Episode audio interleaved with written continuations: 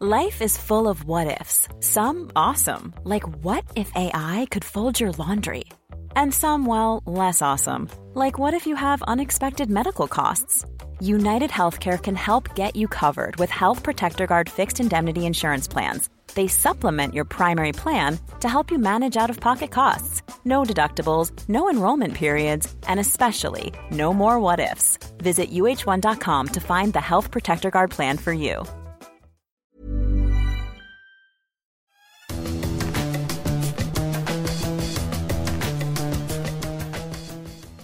Salut les fous du volant, cinquième épisode de votre podcast consacré à la Formule 1, quelques heures après la conclusion du Grand Prix d'Arabie Saoudite, deuxième manche du championnat 2023.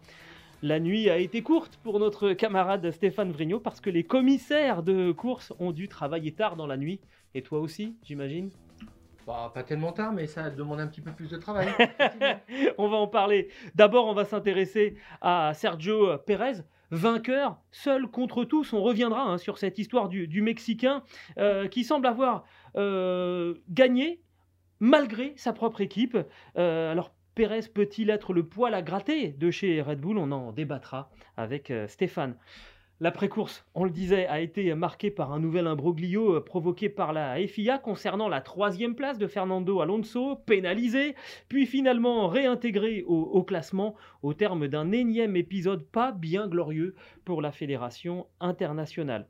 Et puis enfin, on s'intéressera au bilan saoudien de Ferrari, Sainz sixième devant Leclerc. Les monoplaces de la Scuderia n'ont pas pesé sur euh, cette course, alors qu'en coulisses, les départs se multiplient on essaiera de comprendre et de vous expliquer ce qui se passe en ce moment à Maranello.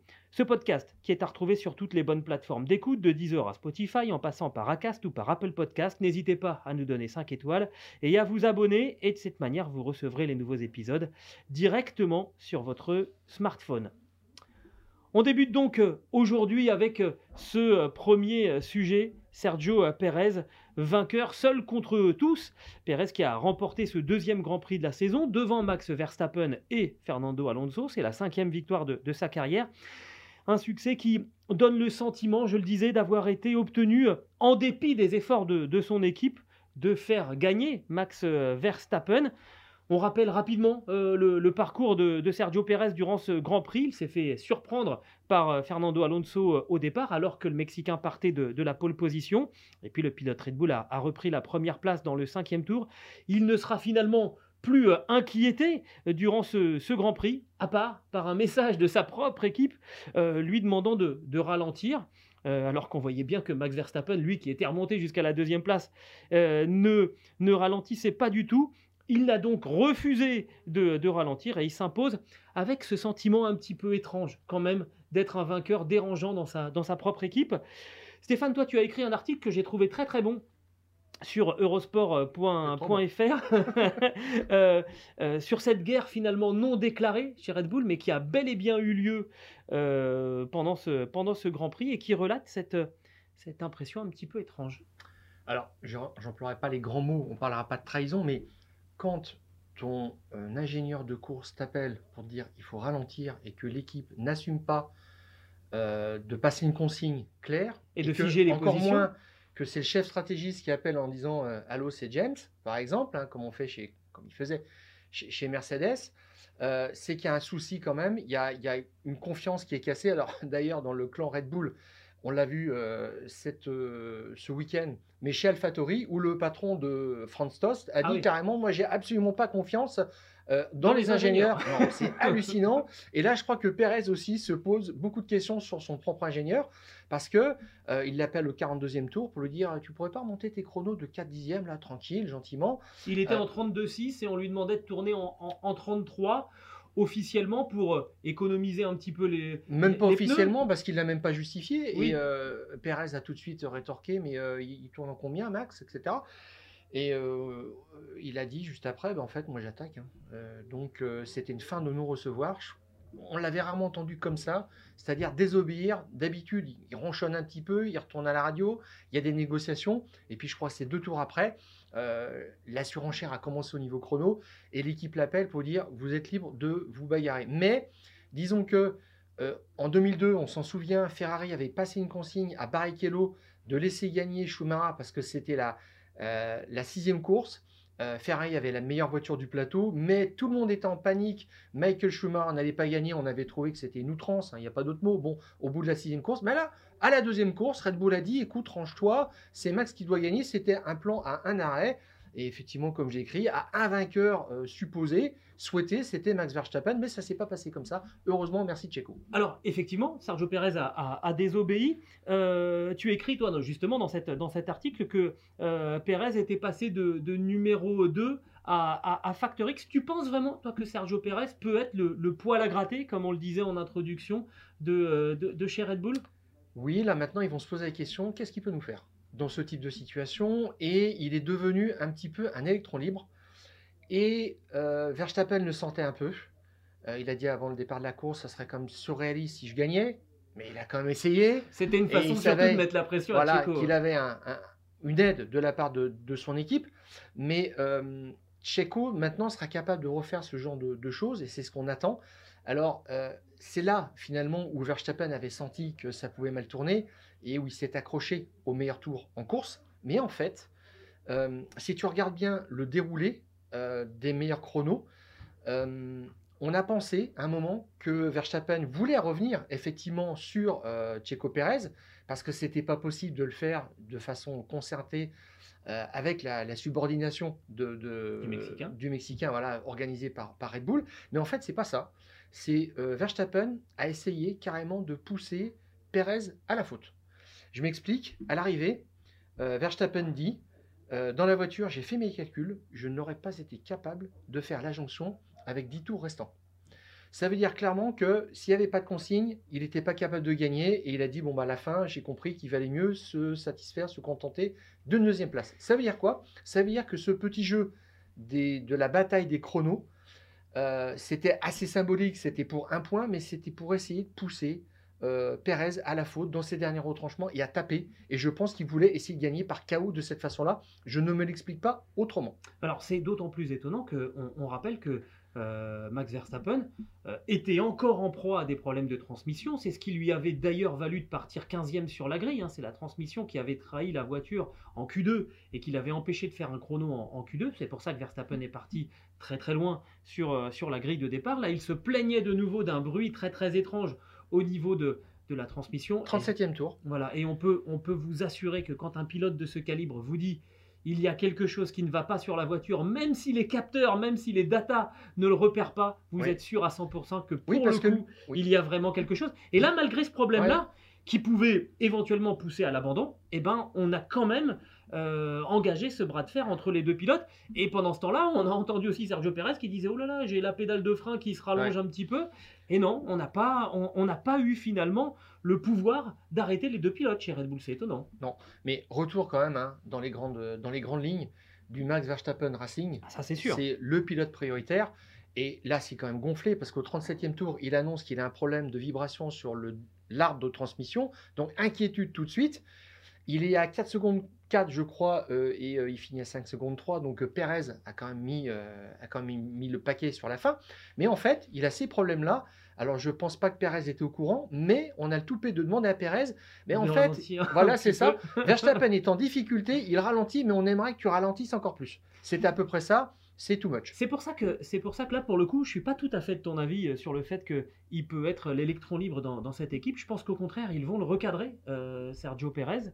Euh, là on voit bien que la priorité absolue c'est quand même euh, que Max Verstappen soit, soit champion. D'ailleurs euh, Helmut Marko il le dit ah bah non mais Max il, il est incontrôlable. hein. On lui a dit de, on lui a dit de ralentir et Il d'assurer. est comme ça, Et il a quand même attaqué. Oui, Oh le vilain c'est ça. Il n'y peut rien. ça prouve, ça, ça prouve qu'il est chez lui. Il est chez lui. L'année dernière, Christian Horner avait essayé de recadrer un petit peu les choses, mais quand vous avez un pilote du calibre de Max Verstappen, de toute façon, c'est lui qui a les clés du camion. Non, puis il le dit en conférence de presse, il a dit Je ne suis pas là pour être deuxième. Oui, Alors, le message est encore Voilà. parvenu en, jusqu'à en la tournant la tête et en regardant, en regardant.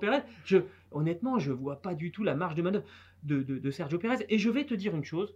euh, ben, je, quelque part, je- je- j'ai de plus en plus de respect pour Checo Pérez parce que faire ce qu'il fait en ayant ce sentiment d'être cerné au sein même de sa propre équipe et de finalement devoir se méfier des messages même de son ingénieur, ah bah alors là, franchement, moi, il me bluffe. et réussir à garder sa concentration et à échanger, euh, presque à argumenter avec son ingénieur, euh, accessoirement, c'est quand même un des circuits où ça va le plus vite de, de- de la saison, bah, Ouais. je suis bluffé. Ouais, je suis bluffé de la concentration, de la force mentale. Euh, on n'a fait que deux Ouais. grands prix hein, sur, euh, sur, sur la saison. Ça va être très très long pour, pour Checo Pérez. Quelque part, j'aimerais bien. euh, ça, serait, ça serait plutôt drôle qu'il arrive à, à donner la, la- la riposte et, et à venir mettre un peu le bazar dans cette équipe. Sauf qu'à un moment, euh, on va peut-être pas totalement écouter ce qu'il veut et on pourrait éventuellement ne pas régler exactement la voiture comme il aurait besoin s'il va devenir trop, s'il devient trop dangereux pour, Tout à fait. pour Verstappen. Moi, ce que je, je retiens, c'est vraiment le cran. En 2021 ou 2022, il aura explosé, tout simplement, sous la pression. Ouais, Euh, libre 1, libre 2, libre 3, Q1. euh, Verstappen euh, met une mine à tout le monde. Y compris à Euh, Pérez. Tout à fait. Pérez qui a grosso modo à 4 dixièmes au tour. Donc là, il y a deux classes d'écart. Et puis d'un seul coup, on lui dit euh, c'est toi maintenant qui, euh, qui est le premier pilote qui doit faire la pole position. Et chez Red Bull, on l'a dit, de toute façon, nous, on a considéré que c'était une évidence. Grosse pression quand même. Hmm. Et puis après, au départ, effectivement, il se loupe. Donc euh, il se fait euh, euh, piéger par, euh, par Alonso. Euh, mais au restart, euh, c'est parfaitement bien géré. Oui, là, il il s'envole. bien renvoyé Tout la à fait. Alors qu'il avait la pression quand même. Oui, parce oui, que pendant la neutralisation, il y avait une Aston Martin devant, une Aston Martin derrière. Il fallait gérer ces histoires de euh, d'écart, de rythme, etc. et de restart euh, qu'il n'avait pas toujours bien géré par le passé. Non. Et, euh, et là, il a tout bien fait. Et puis surtout, c'est quand il faut déclarer la guerre à, à Verstappen à coup de chrono, il le fait. Là, franchement, il m'a épaté. Je pense que c'est son plus beau Grand Prix. Euh, en Formule 1, son Grand Prix le plus complet, là où on l'attendait. Il y a eu quelques circonstances, mais il a fait le job et je pense que Verstappen a été surpris. Alors maintenant, c'est une circonstance. Euh, Verstappen est clairement le plus rapide, mais je pense que plusieurs fois dans la saison, on va peut-être le revoir dans une situation comme ça où il contestera même Oui. euh, une stratégie, un plan qui, euh, euh, qui ne voudra pas être trop au service de, de Verstappen. Envoyer un éclaireur pour tester euh, un certain type Un de gomme peu, pour voir un petit peu si ça va bien. Ils l'ont fait, mais tellement de fois. Et là, on verra peut-être des choses un petit peu différentes. Et on retourne peut-être chez Red Bull aux années euh, Vettel, Weber ou euh, Ricciardo, Verstappen, où là, ils étaient un petit peu chien et chat. Et finalement, c'est un petit peu ce qu'il nous fallait parce que derrière, c'est la débandade. Eh ben, j'aimerais bien que ça soit comme ça, mais honnêtement, j'y crois pas. L'avenir nous le, nous le dira tout au long de cette saison euh, 2023. Reste que c'était effectivement euh, un des grands prix les plus aboutis de, Sergio Pérez, qui pointe donc deuxième au classement euh, des pilotes avec 43 points, euh, à un point de Max Verstappen. Et c'est ce point du meilleur tour obtenu par le Néerlandais qui fait la différence pour le moment à la faveur du double champion du monde face à son coéquipier. Eh, ça, va mettre du piment, notamment pour le prochain Grand Prix du côté de Melbourne. Alors on va parler euh, maintenant de la pénalité de Fernando Alonso et surtout euh, ben, du patinage euh, pas très artistique de, la FIA pendant ce Grand Prix d'Arabie Saoudite et patinage qui s'est aussi poursuivi pendant une bonne partie de, la soirée et des heures qui ont suivi l'arrivée de cette deuxième épreuve de la saison.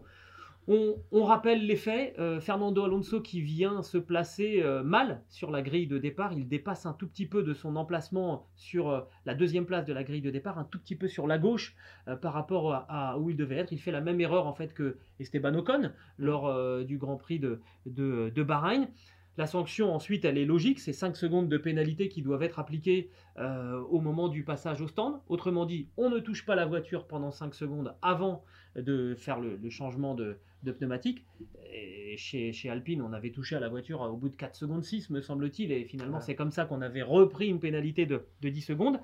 Euh, et là, alors on n'a pas exactement touché la voiture de Fernando Alonso, mais le préposé au cric, celui qui doit venir soulever l'arrière de la voiture, eh bien vient en fait engager le cric sur le support à l'arrière de, la voiture. Alors il touche pas la voiture lui-même, il vient juste mettre le cric et on attend, et on attend 5 secondes, on attend même un petit peu plus avant effectivement de faire le changement de pneumatique. La voiture euh, repart, et là il va falloir très très très longtemps avant que euh, bah, la FIA commence à parler, que, la note soit transmise euh, donc au, commissaire, au commissaire sportif et qu'on nous parle finalement après l'arrivée, après la cérémonie du, podium, euh, d'une pénalité de, dix- de 10 secondes, faisant rétrograder Fernando Alonso de la troisième place du, classement à la quatrième euh, position. Euh, et donc il devait donner le, troisième rang à, George Russell. Toi, tu couvrais pour Eurosport justement ce, Grand Prix, Stéphane. Déjà, première question, comment on fait quand on attend comme ça, on se tourne les pouces, on attend que la FIA se réveille? Alors j'étais en train de me demander en t'écoutant, pourquoi est-ce que la FIA avait mis tant de temps? Oui. Bah, c'est effectivement, après, quand on a ça hein. à l'arrivée, on se dit mais pourquoi tant de temps? Mais en fait, je ne sais pas, hein, mais c'est peut-être pas la FIA en elle-même qui a constaté l'infraction parce que c'est facile à faire. 18e euh, tour, il s'arrête, on le voit et, on, déclenche la note. Et on le voit, on l'a vu. Ça arrive beaucoup plus tard. Et dans cette histoire, tu as un peu l'impression qu'il y a un espion d'une autre équipe qui regarde et qui là, dit là, il y a une malfaçon, il faut regarder de plus près. Il euh, faut, euh, faut, enquêter parce que c'est aussi comme ça que ça marche. Hein. Ah, c'est sûr. clairement, alors je, je, ne sais pas si c'est venu directement ou indirectement, mais tu ne comprends pas effectivement avec la cellule qui a été mise en place après le fiasco d'Abu Dhabi 2021, euh, le respect des procédures euh, auprès de la direction de course, euh, regarder les vidéos pour, avec une assistance à, Genève pour voilà je, t'interroge juste pour statuer là-dessus après les histoires de, de, Abu Dhabi 2021 il y a une cellule qui a donc été mise en place par le, nouveau président de la, fédération internationale de, l'automobile Mohamed Ben Sulayem cellule qui reste en fait à, Genève, qui reçoit les images, qui analyse et qui aide. C'est une, en fait, elle ne prend pas de décision. Hein. elle aide les commissaires sportifs mmh. sur place à prendre à prendre la décision. Mais là, le, délai, il était incroyable. C'est quoi, des 35 tours hein? Oui, oui, ça, doit, être quelque chose comme ça. C'est fou le temps qu'il a fallu. Alors, je sais pas comment ils envoient les images jusqu'à jusqu'à Genève. Si c'est par pigeon voyageur, euh, peut-être, euh, ou si c'est par, par, par, modem, euh, par modem. Mais sinon, moi, ils peuvent venir chez moi. J'ai la fibre, ça ira, ça ira plus vite, hein, les amis. voilà, c'était fou. Et alors, ce qui est vraiment étonnant, c'est déjà, ça a pris un temps incroyable à la FIA pour prendre sa décision. Mais alors ça a été un, revers de un revers de coup droit, euh, enfin je sais pas comment on dit en tennis, euh, plus fort que plus fort que ceux de Nadal, parce qu'alors chez Aston Martin on a répondu euh, quasiment du tac au tac, on avait déjà tout prévu avec un, une, réclamation qui portait finalement sur, sur deux points. D'abord sur le fond, on a envoyé à la FIA sept extraits vidéo d'équipes qui euh, était soit directement rentré en contact, en tout cas rentré en contact avec la voiture pendant cette pénalité de, 5 secondes, durant laquelle on ne doit pas travailler sur, euh, sur la voiture. Et ces sept extraits euh, concernent des équipes qui n'ont pas été pénalisées par cette action. Donc ils disent, bah, si là on a cet exemple où il n'y a mm. pas eu de pénalité, on ne voit pas pourquoi nous, on serait, on serait pénalisé. Ça, c'est sur le fond. Sur la forme, il, il avait été précisé lors du briefing des, des équipes euh, qu'il ne devait y avoir aucun contact avec, euh, les voitures lors de ces, pénalités. Euh, et le, règlement sportif, pour ceux qui regardent la, pastille vidéo, vous allez voir hein, l'article 54.4 alinéa C du, règlement sportif de la Formule 1 précise, lorsqu'une voiture est immobilisée dans la voie des stands à la suite d'une pénalité infligée, elle ne peut pas être réparée, alors on ne peut pas travailler sur, sur la voiture aussi, euh, avant euh, d'être resté à l'arrêt euh, pendant la durée de la pénalité, autrement dit pendant ces, ces 5 secondes. ça c'est le règlement, et il n'y a pas marqué là dans ce règlement, il n'y a pas écrit noir sur blanc que aucun élément ne doit venir en contact avec la voiture. On parle de, de, de, travailler, de travailler sur la voiture. Or, est-ce que mettre le cric c'est travailler sur la voiture? Je suis un petit peu entre les deux, Stéphane. Je vais te dire pourquoi. Parce que bah, une fois que tu as enclenché le cric euh, à l'endroit où il doit être euh, enclenché, bah, après, tu n'as plus qu'à faire ça et la voiture, elle se lève. C'est un peu comme celui qui doit euh, déverrouiller la, roue, la, roue. Mm. S'il met son pistolet pneumatique autour de l'écrou, effectivement, il travaille pas, mais la seule chose qu'il a à faire après, c'est appuyer, et puis en un dixième de seconde, l'écrou. Donc là, il y a une zone grise dans, dans le règlement zone grise dans laquelle sont plongés évidemment tous les juristes de chez Aston Martin en disant votre règle, elle a, elle a rien à voir. Euh, et, c'est ce qu'ils ont envoyé. Du coup, il y a eu un communiqué des commissaires de la FIA qui ont bien compris que bah, là, ils avaient, ils avaient tout faux, et qui dit L'équipe a fait valoir que le prétendu accord entre la FIA et les équipes sur le fait de toucher la voiture de quelque manière que ce soit, y compris avec un cric, constituerait un travail sur la voiture, était incorrect, et que par conséquent, la base de la décision des commissaires était erronée. On s'est déjugé. Ça la, ça la fiche mal quand même. Et Aston Martin avait tous ces arguments préparés. Je crois qu'ils ont envoyé euh, une, demande de révision dans le dernier tour de, la course. Donc ça, c'est vraiment le travail du directeur sportif dans une équipe. C'est lui qui connaît sur le bout des doigts le règlement et qui archive effectivement tous les types d'incidents possibles et imaginables pour faire des rapprochements avec ce qui a été fait par le passé, parce que les gens ont aussi appris une chose, c'est que l'IFIA a rendu trop de jugements incohérents, inconstants par rapport à des situations identiques par le passé, et ils en jouent maintenant. Et, là, ils ont taclé la FIA dans les grandes largeurs. Euh, je te dirais que euh, on n'avance pas à la FIA, on en est toujours au même point. Euh, en janvier dernier, il y a toute la cellule en fait F1 qui a été refaite par euh, la FIA. Euh, il y a euh, un nouveau directeur de la monoplace qui est, qui est arrivé, c'est Nicolas Tombassis. Donc qui est passé directeur de la commission monoplace. Il était auparavant directeur technique, donc c'est lui qui essaie de définir un petit peu ce qui est bon pour la Formule 1 en termes d'aéro, etc., nouveau règlement, c'est quelqu'un qui travaille là-dessus. C'est des gens qui sont extrêmement expérimentés. Hein. C'est un designer historique de ah euh, Ferrari. Il, voilà. Il a, fait, il a fait beaucoup Même chose pour euh, Tim Goss qui est passé donc euh, directeur technique. et puis là, c'est là où tu vois l'incohérence totale. Il y avait Rose Brown auparavant dans ce Tout à fait. Alors, euh, Brown, c'était auprès du promoteur du championnat de Formula One. Oui, raison de le préciser. Et surtout, surtout, il y avait François Sicard qui a pris ses fonctions, je crois, l'an dernier, c'était au mois de juin, comme directeur sportif de la F1 euh, auprès de la FIA. Et lui, il a dit une chose très très simple. Bon, ben maintenant, en fait, par rapport aux polémiques qu'il y a eu sur l'inconstance des jugements, euh, euh, je vais regarder éplucher tout le règlement, on va discuter avec les équipes, on va simplifier ça pour ne plus avoir euh, c'est quoi que régulier. Bon, c'était à peu près en substance qu'il disait. On se souvient hein, des circonstances par lesquelles euh, Verstappen a été champion du monde à Suzuka l'an dernier. C'était une question d'application euh, du, du règlement sur une règle qui était mal écrite, incomprise de tout le monde. C'était fantastique. Et là, en fait, François Sicard, qui a pris ses fonctions de directeur sportif l'année dernière pour s'occuper de tout ça, eh bien, il s'est fait déposer par euh, Steve Nielsen, qui est arrivé, qui était à Formula One, directeur sportif aussi, et qui avait envie de passer à la FIA pour euh, s'occuper un petit peu plus des règlements, parce que il y a un peu une guerre, c'est voilà, c'est tendu. Qui fait quoi, comment, qui influence, etc. Et lui, il a débarqué et il a pris le poste de directeur sportif. Donc, on met une pièce dans la machine, on repart pour un tour. Et là, quand même, euh, bon, bref, Steve Nielsen, hein, c'est un CV béton, Lotus, Tyrrell, Honda, Renault, etc.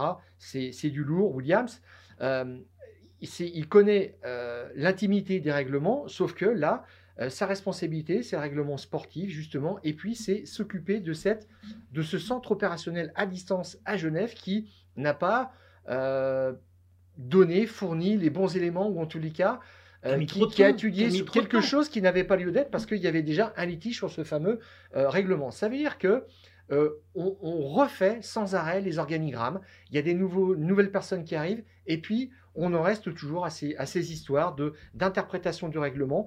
La FIA s'est prise euh, euh, les pieds dans le tapis une fois de plus.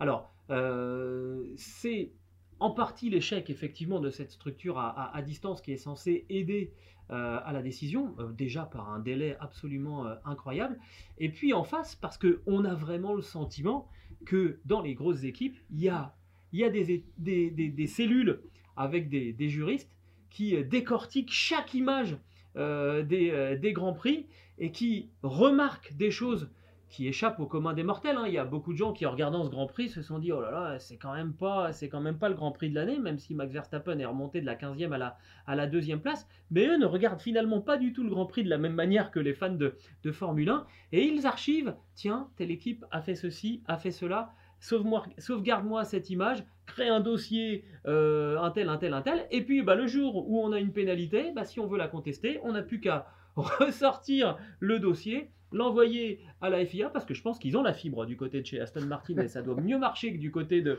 Genève à la FIA.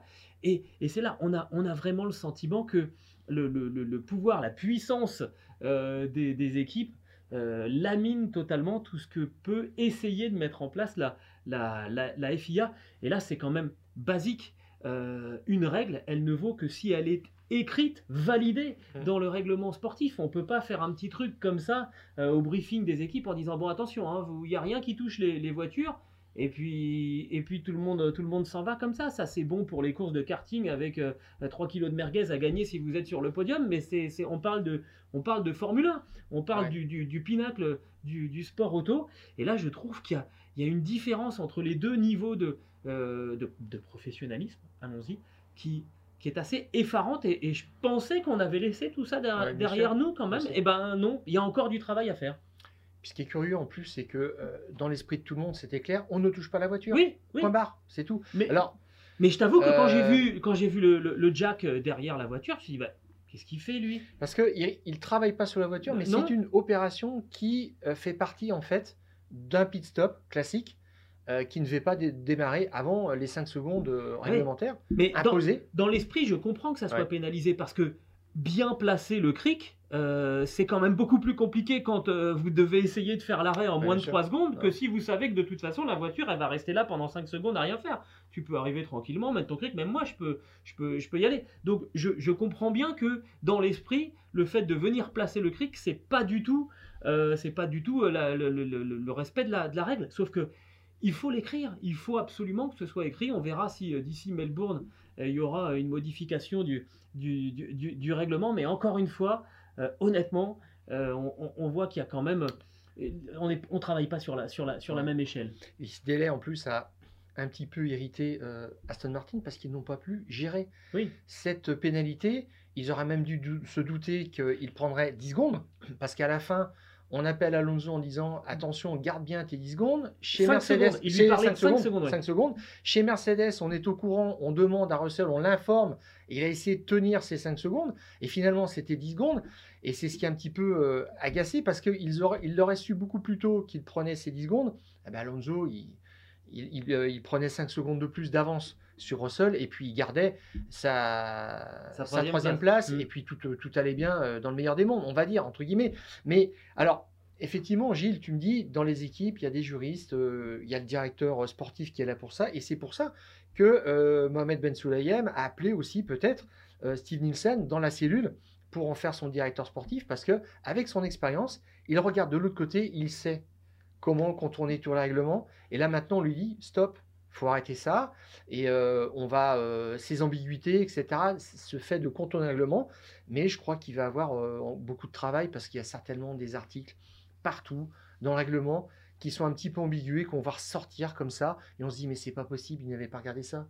Bon. Mais au-delà de ça, le, et on, on va s'arrêter là-dessus, la problématique que je vois moi maintenant, c'est que même pour faire respecter les règles écrites, si toutes les équipes, si toutes les grosses équipes ont compilé euh, finalement des infractions faites dans le passé qui n'ont pas été sanctionnées et que ça suffit à faire tomber une, euh, une, une sanction, bah, à ce moment-là, il n'y a, plus, a, a plus rien à arbitrer, parce que ça veut dire que les erreurs du, du passé vont alimenter euh, finalement l'impossibilité de, de, de, de, sanctionner des, des erreurs du, du, futur. Ça va être très très compliqué. Là, il y, y, a un vrai chantier pour la FIA. On va évoquer un troisième sujet dans les fous du volant euh, aujourd'hui. Stéphane, si tu le veux bien, on va parler de, Ferrari entre Exode et, Anonyma. Euh, ce Grand Prix d'Arabie Saoudite qui s'est conclu dans la morosité euh, pour les Ferrari avec une sixième place pour Carlos Sainz et une septième pour Charles Leclerc qui était lui parti douzième sur la grille après, après une pénalité. les hommes de Fred Vasseur qui n'ont pas eu beaucoup de réussite, il faut bien le reconnaître, avec l'intervention de la voiture de sécurité au final, on a quand même le sentiment que euh, la voiture ne leur aurait pas permis euh, de, faire, euh, de faire beaucoup mieux au, classement. la Scuderia, après ses deux premières épreuves, ne compte que 26 points au classement des, constructeurs, comparé aux 87 de, Red Bull. Ferrari est quatrième au classement des, constructeurs. Et, Stéphane, c'est toi hein, qui m'a montré ce, chiffre qui est éloquent. Ce sont les six malheureux points de, Charles Leclerc dans l'histoire du monégasque. Euh, c'est son plus mauvais départ en, Formule 1, c'est ça? Chez Ferrari, spécifiquement, il est huitième du championnat avec 6 points. Et il avait fait beaucoup mieux depuis son arrivée chez Ferrari en 2019. On le voit, 26 points, l'année suivante 18. 2021, 20 points. Ça tourne autour d'une vingtaine de points. De toute façon, en deux Grands Prix, il rentre une vingtaine de points. Et l'an dernier, 45, carrément. Alors là, le contraste est saisissant. Euh, il est, on parle d'un vice-champion du monde qui a l'ambition de franchir le dernier palier. Et là, on n'y est pas du tout.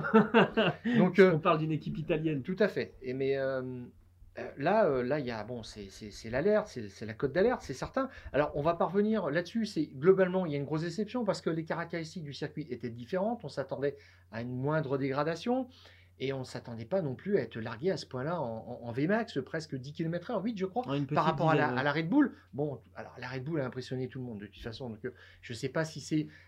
mais, mais Ferrari termine avec deux voitures derrière Mercedes, Russell et Hamilton c'est peut-être ça qui est un petit peu plus inquiétant quand même, euh, parce qu'on les croyait vraiment inaccessibles. Enfin, dans, une classe à part, à la deuxième place, de Red Bull, mais euh, hors de portée de, Mercedes, peut-être un petit peu euh, à la portée d'Alonso, mais ils vont se battre avec Alonso jusqu'à la fin de la saison. Mais ça, c'est, je dirais, peut-être euh, la partie euh, émergée de l'iceberg, ce qu'on voit, mais c'est ce qui se passe tout en dessous, en coulisses, qui est peut-être le plus inquiétant. Exactement. On va pas s'attarder trop finalement hein, sur l'aspect euh, sportif. Ça, il y a beaucoup de sites qui, qui, le font. Et si vous êtes amateur de, Formule 1, vous regardez les classements, vous voyez bien que ça va pas très très bien en ce moment. Les chronos sont là pour, pour en témoigner. Ce dont on voulait parler avec vous, c'est ce qui se passe en ce moment en interne dans les coulisses à, la Scuderia Ferrari, parce que vous entendez parler de, de pas mal de, de départ euh, depuis l'arrivée de, Fred Vasseur au mois de, au mois de janvier. Le départ dont vous avez le plus entendu parler ces derniers jours, c'est celui de David Sanchez, euh, qui était directeur de, la conception, qui a pris la direction de chez, chez McLaren. Alors, on, va y revenir. Oui. On va y revenir. je voudrais déjà qu'on parle, euh, Stéphane, du départ de quelqu'un que les, amateurs de, Formule 1 peut-être ne connaissent pas, n'ont peut-être jamais vu son visage. Il s'appelle Gino Rossato. Euh, et alors, il a, il a des fonctions un petit peu, un petit peu particulières. C'est quoi sa fonction officielle? C'était quoi? Parce qu'il est parti de chez Ferrari. Les relations externes. Voilà. Bon, en gros. Euh, euh, il s'occupe de, faire des choses, voilà. Je dirais un petit peu l'intrigant. Voilà. en fait, il s'occupait chez Ferrari de, du protocole, de la réception des invités. D'ailleurs, sa grande passion, c'est de prendre des photos avec les stars tu te demandes si lui-même ne se comporte pas comme un VIP à l'intérieur même de, l'équipe. et tu, et tu te demandes quel est son, son impact.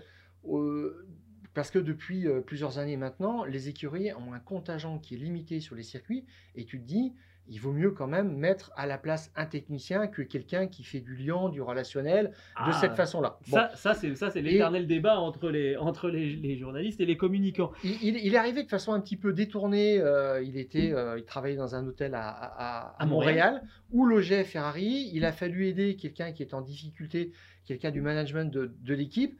Et puis, pour le remercier, on lui a dit bah, Tiens, tu viens, tu as un passe VIP euh, euh, au prochain Grand Prix. Il s'en est très, très bien sorti. Euh, il a fait du relationnel tout de suite. Il est fait pour ça.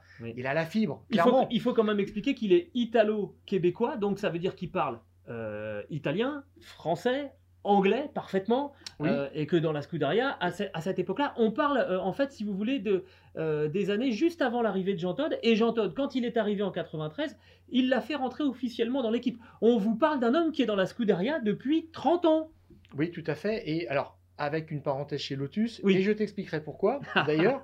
Mais euh, en fait, oui, il, me rappelle un petit peu le genre de promotion euh, qu'avait eu euh, Miodrag Couture au sein de la, la, Scuderia, enfin dans l'environnement de Jean Todt, qu'il avait pris, qu'il a fait monter les, échelons logistiques, il s'occupait de beaucoup de choses. Et le parcours de, Gino Rossato me fait un petit peu penser à ça.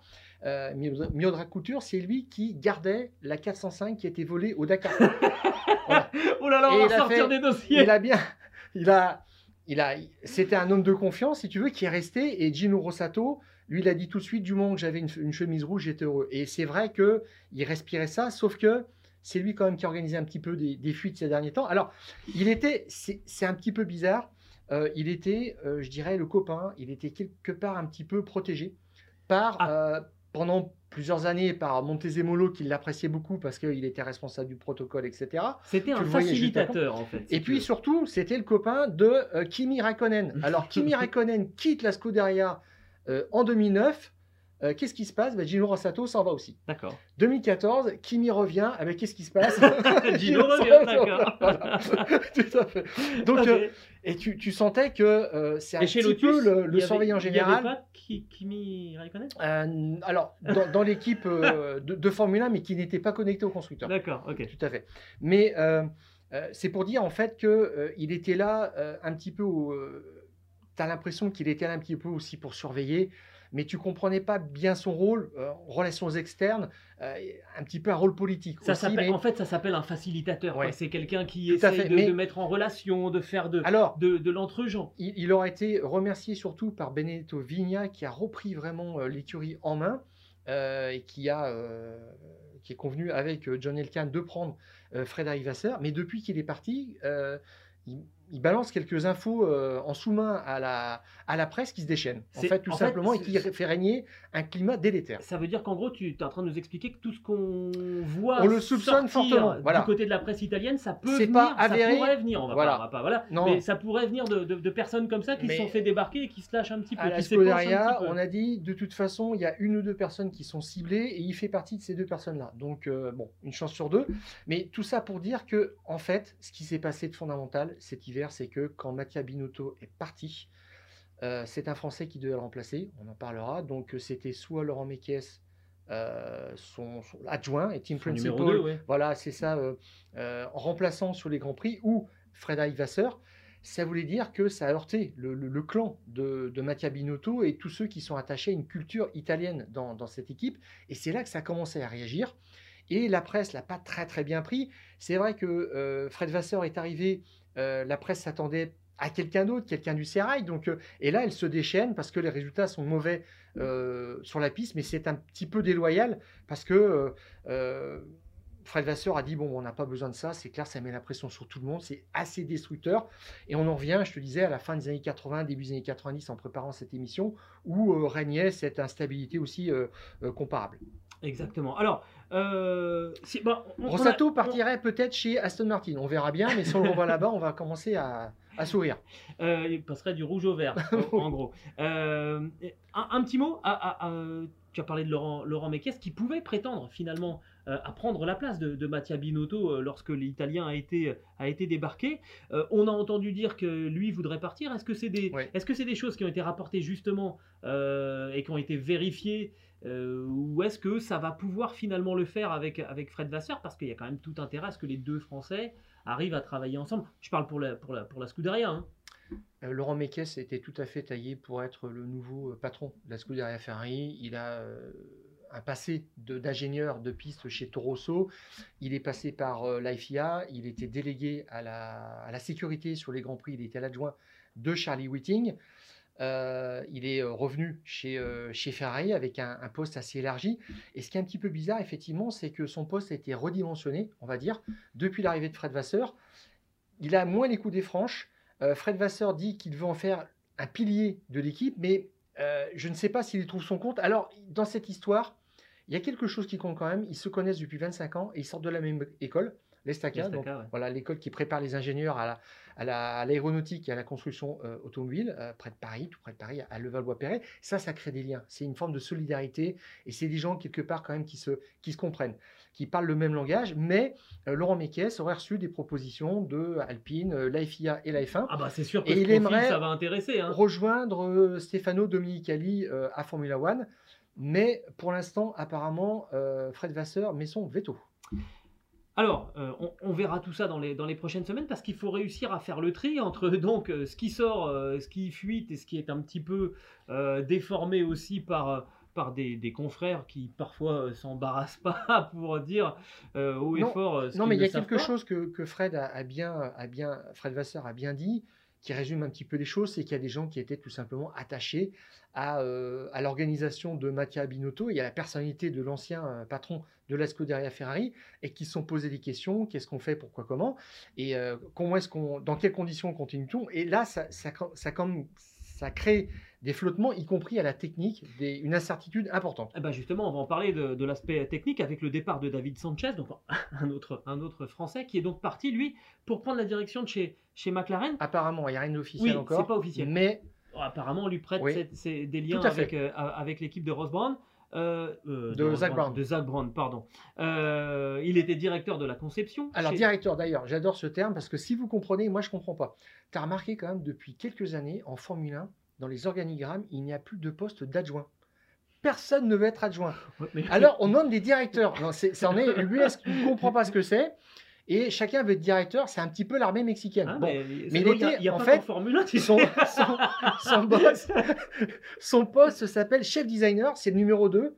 C'est celui qui est sous les ordres du directeur technique et qui dessine ce que le directeur technique lui demande. Bon, Ça, Et ça je pense la stratégie des sommets volants euh, dans, dans le principe de Peter. Si tu, si, si tu veux, je t'expliquerai. C'est une méthode de management où en gros, tu as, des des gens qui sont responsables et il n'y a personne en dessous. Bon, c'était pas le cas quand même de David Sanchez. mais- mais non, mais ça pose la question euh, qu'est-ce qu'on va mettre? Comment est-ce qu'on va construire la voiture de 2024 Et c'est, c'est- Ah. en fait, c'est là que je voulais en Ouais, venir. tout C'est que fait. le départ de David Sanchez, est-ce qu'il ira chez McLaren? Ok, c'est une chose. Mais on voit bien qu'en ce moment, ce qui se passe chez, chez Ferrari, c'est quand même une transformation aux profondeurs. Un Gino Rossato euh, qui, qui se fait débarquer ou qui s'en va, euh, qui est poussé vers la sortie, on sait pas. C'est, toujours. Il n'influençait pas la performance, mais c'est une question de culture, d'environnement. voilà, mais- on, on voit ce qui se passe. Ce que je veux dire, c'est que un- le départ d'un personnage aussi important que ça, euh, ça se fait pas sans l'aval des plus hautes instances de, de la Scuderia. Là, euh, je parle de John, El- John Oui. Hein, clairement. Ça veut dire que, euh, quelque part, Fred Vasseur, quand il dit « je n'ai jamais eu autant de pouvoir dans une équipe que ça », je pense qu'il dit la vérité. Il, il faut vraiment avoir les coups des franches pour réussir euh, à, à- à écarter des personnes, des personnes comme ça. Pour autant, là, on est peut-être en train de maintenant de se dire « mais en fait, euh, la saison 2023 », euh, elle est déjà entamée, la voiture n'est pas performante, on est en train de se séparer de beaucoup de personnel. Est-ce qu'on n'est pas en train de sacrifier 2023 Est-ce que Fred Vasseur n'a pas fait une croix déjà sur 2023 pour préparer la suite? Euh, euh, on, se disait en préparant, en préparant ce pod- podcast, Fred Vasseur, il doit avoir finalement une vision de caméléon, c'est-à-dire un œil sur ce qui va se passer là, maintenant, euh, dans 15 jours à, à Melbourne, et puis en même temps de ce qui va se passer dans un an, dans deux ans, dans trois ans pour, pour la Scuderia Ferrari. Il faut réussir à, à jouer avec ces deux niveaux de vision. Euh, c'est très très compliqué parce que là, les gens qui partent, hein, David Sanchez, il va falloir le, le remplacer. Et à voir si Enrico Cardile, le directeur technique châssis, ne va pas partir non plus. Parce qu'il est en fin de contrat, j'ai j'ai- j'ai lu, euh, l'an prochain, euh, à confirmer. Mais c'est quelqu'un qui se poserait aussi cette question. Et, Et qui était euh, proche sa de- voiture était est, de mise en cause aussi. Et si David Sanchez est parti, il y a quand même eu un événement lors des euh, tests à Bahreïn, les trois jours de préparation à la saison. Il y a une discussion houleuse avec euh, Charles Leclerc. Et, juste après, il a euh, présenté sa démission. Il a dit qu'il partait. Voilà. Donc, la voiture n'est pas, pas bonne. On l'a vu encore lors de la dernière course. La question, c'est après, quelle cellule technique pour faire la voiture de l'an prochain? Ça, c'est voilà. Et en revient toujours. C'est Mattia Binotto qui avait le mode d'emploi. Il est parti avec le mode d'emploi. Débrouillez-vous. Bon, et la voiture ne progresse pas. Euh, je, je- je crois que là, il y, a un- il y a un petit peu le feu chez Ferrari. Oui, oui, oui, en tout cas, c'est clair. Là, c'est une question de semaine maintenant hein, pour euh, bah, faire une cellule qui va travailler pour la voiture de la saison prochaine. Mais quelque part, est-ce que 2023 n'est pas sacrifié, Ouais. Stéphane, chez Ferrari? On a quand même un petit peu le sentiment qu'on se dirige un tout petit peu vers ça. hein. Ils ont fait un sacrifice en 2021 parce Oui. qu'il y avait un règlement complètement différent. Donc tu pouvais te permettre ça. Mais là maintenant, en fait, tu es obligé d'apprendre. Et le concept n'est pas mauvais. Sur la voiture, tout le monde le reconnaît, c'est intéressant. Simplement, ils n'ont pas progressé euh, l'année dernière. Est-ce que c'est par manque de, vision euh, technique? De l'ancien euh, directeur euh, technique, Mattia Binotto, euh, qui chapeautait les, les- les techniciens, ou est-ce que c'est pas tout simplement un concept qui est arrivé en bout de développement? Déjà, ça, ça peut être dangereux parce que euh, ce qu'il faut, c'est être capable de travailler ensuite, de développer, d'apporter des pièces sur une voiture. Globalement, tu n'as jamais assez de temps de toute façon pour fabriquer une voiture. Et quand tu la sors au mois de février, tu dois déjà savoir ce que tu vas mettre dans les semaines, dans les mois suivants, parce que c'est déjà ce que tu euh, prévoyais On est bien pendant l'hiver et que tu n'as pas pu faire faute de temps. Donc tu sais ce qui va arriver. Et là, je ne sais même pas s'ils savent exactement où ils en sont chez Ferrari de ce point de vue-là. Et pour souligner, hein, chez, chez Red Bull, on annonce déjà finalement une filière euh, de modifications euh, pour les, les prochaines semaines, les, les- les prochains mois euh, sur, sur les Red Bull, alors qu'elles sont largement au-dessus euh, du, niveau. Et on sent qu'on n'a pas pour l'instant cet atout dans, la manche du côté de, la Scuderia Ferrari. Bref, il se passe beaucoup de choses en ce moment en, coulisses et on a le sentiment qu'on est en train de couler des nouvelles fondations euh, pendant que l'usine continue de tourner. Et c'est quand même assez, assez complexe. Euh, on va surveiller tout ça. Il y aura encore plus de pression, j'ai l'impression, euh, pour les, pilotes et l'équipe euh, Ferrari en arrivant euh, à Melbourne pour le prochain Grand Prix euh, en, Australie qui se disputera le, le 2 avril. Surtout que Charles Leclerc a réclamé une consigne déguisée quand même. je vois ça, je crois que c'était au 33e tour. Je suis bloqué derrière euh, Sainz. Je ne sais pas quoi faire. En voulant dire, si j'étais devant, je pourrais peut-être aller chercher une place supplémentaire. On, a, on a, joué le, statu quo, on, l'a laissé faire. Après, lui, il a dit qu'il n'était pas capable de revenir réellement et d'entrer dans la zone des DRS, donc c'est quand même un aveu de faiblesse. Mais là, en fait, on ne lui a pas répondu favorablement parce que Sainz était le mieux placé. On aurait pu essayer de sauver quelques points en disant mmh. c'est euh, notre meilleure chance d'être champion du monde. Et puis bah, Charles Leclerc, il a quand même demandé aussi euh, euh, à être reçu par le big boss John Elkann pour se, tenir au courant de la situation, quels sont les plans, qu'est-ce qu'on va faire? Et ça aussi, quand même, quelque part, si il va le voir tout seul, c'est que il se pose des questions. Il est en fin de contrat fin 2024. Et là, je crois qu'on va rentrer aussi dans cette saison où euh, chacun va essayer d'avoir un coup d'avance pour 2025. Et il va falloir, il va falloir de nouveau séduire. qu'est-ce qui va se passer hein. Tout à fait. Il va falloir de nouveau le, le, le, séduire. Il va y avoir, c'est un chantier de plus en fait pour euh, pour euh, Fred Vasseur conserver les, les services de, de, Charles Leclerc. Il en manque pas hein, de, chantier notre ami notre ami Fred Vasseur au sein de cette Scuderia Ferrari. Je crois qu'on a tout dit sur un Grand Prix qui a quand même été assez riche en, en événements et en, et en rebondissements en t'entendant, oui, j'ai pas mentionné Carlos Sainz quand même, qui est un numéro 2 un peu fragile, qui s'est fait mais tourner autour par Stroll dans la parabolique. Hein, ça commence mal. Alors bon, la voiture est sous vireuse, voilà, tout simplement. et l'autre, il était sur des rails. Mais euh, euh, non, Sainz aux essais n'était pas à sa place non plus. Et c'est peut-être sur les deux euh, pilotes que se, pose la question pour des, pour des raisons très très différentes. Oui, clairement. on a tout dit? On se retrouve la semaine prochaine? Voilà. Alors on aura, on aura une, un week-end de pause là, hein, avant ensuite euh, de prendre la direction de Melbourne. Alors on a parlé de ce qui n'allait pas chez Ferrari. Un petit mot quand même sur ce podium au 1000 miles de Sebring. Ah oui. De retour en WEC, ça nous a fait plaisir. Ça a quand même je dirais, euh, revigorer euh, les, fans de, la Scuderia. Ferrari euh, avait fait la pole. avait fait, la pole. Ça, c'est extraordinaire. À, donc, Sebring, il y a eu quelques petites erreurs de jeunesse, il hein, faut, bien le reconnaître. ça a été un superbe doublé de la part de, de Toyota, qui a montré que finalement l'expérience, ça avait encore, encore du bon en, endurance. Mais il y avait une Ferrari sur, sur le podium des, des 1000 miles de Sebring. Et ils ont fait une voiture qu'ils ont sortie en, en juillet. Comme quoi aussi, on sait toujours bien travailler chez, euh, chez Ferrari. Plus de 20 000 km d'essai. Voilà, 24 000, ouais, tout à fait. Donc, euh, on, sait, on sait aussi faire les choses bien, lire un nouveau règlement. Bon, voilà, il faut être, faut être confiant. Euh, Ferrari reviendra au sommet, mais ça va prendre du temps, surtout vu la forme de, et l'avance de Red Bull. Et ben voilà, on va se quitter là-dessus. Ce podcast qui est à retrouver sur toutes les bonnes plateformes d'écoute, de Deezer à Spotify, en passant par Acast ou par Apple Podcast. N'hésitez pas à nous donner 5 étoiles et aussi à vous abonner. Et de cette manière, vous recevrez les nouveaux épisodes directement sur votre smartphone. Stéphane, on va se quitter euh, là-dessus. Un week-end à peu près tranquille euh, la semaine prochaine. Et ensuite, il va falloir que tu te mettes à l'heure, euh, à l'heure australienne. et à l'heure d'été aussi. Oui, ah oui, oui, hein, on, va avoir pas mal de, pas mal de changements. Va falloir être, être attentif. On se retrouvera la semaine prochaine dans les fous du volant. Passez une bonne semaine et d'ici là, on, coupe le contact.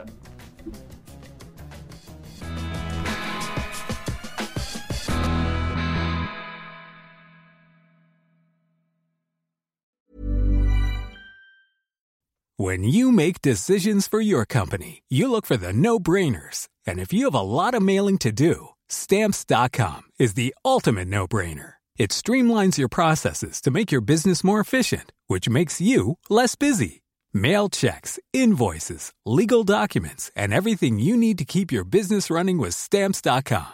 Seamlessly connect with every major marketplace and shopping cart. Schedule package pickups and see your cheapest and fastest shipping options from different carriers with rates up to 89% off USPS and UPS rates. And with the Stamps.com mobile app, you can take care of mailing and shipping wherever you are. Make the same no-brainer decision as over 1 million other businesses with Stamps.com. Sign up with Code PROGRAM for a four-week trial, plus free postage and a free digital scale. No long-term commitments or contracts. That's Stamps.com. Code PROGRAM.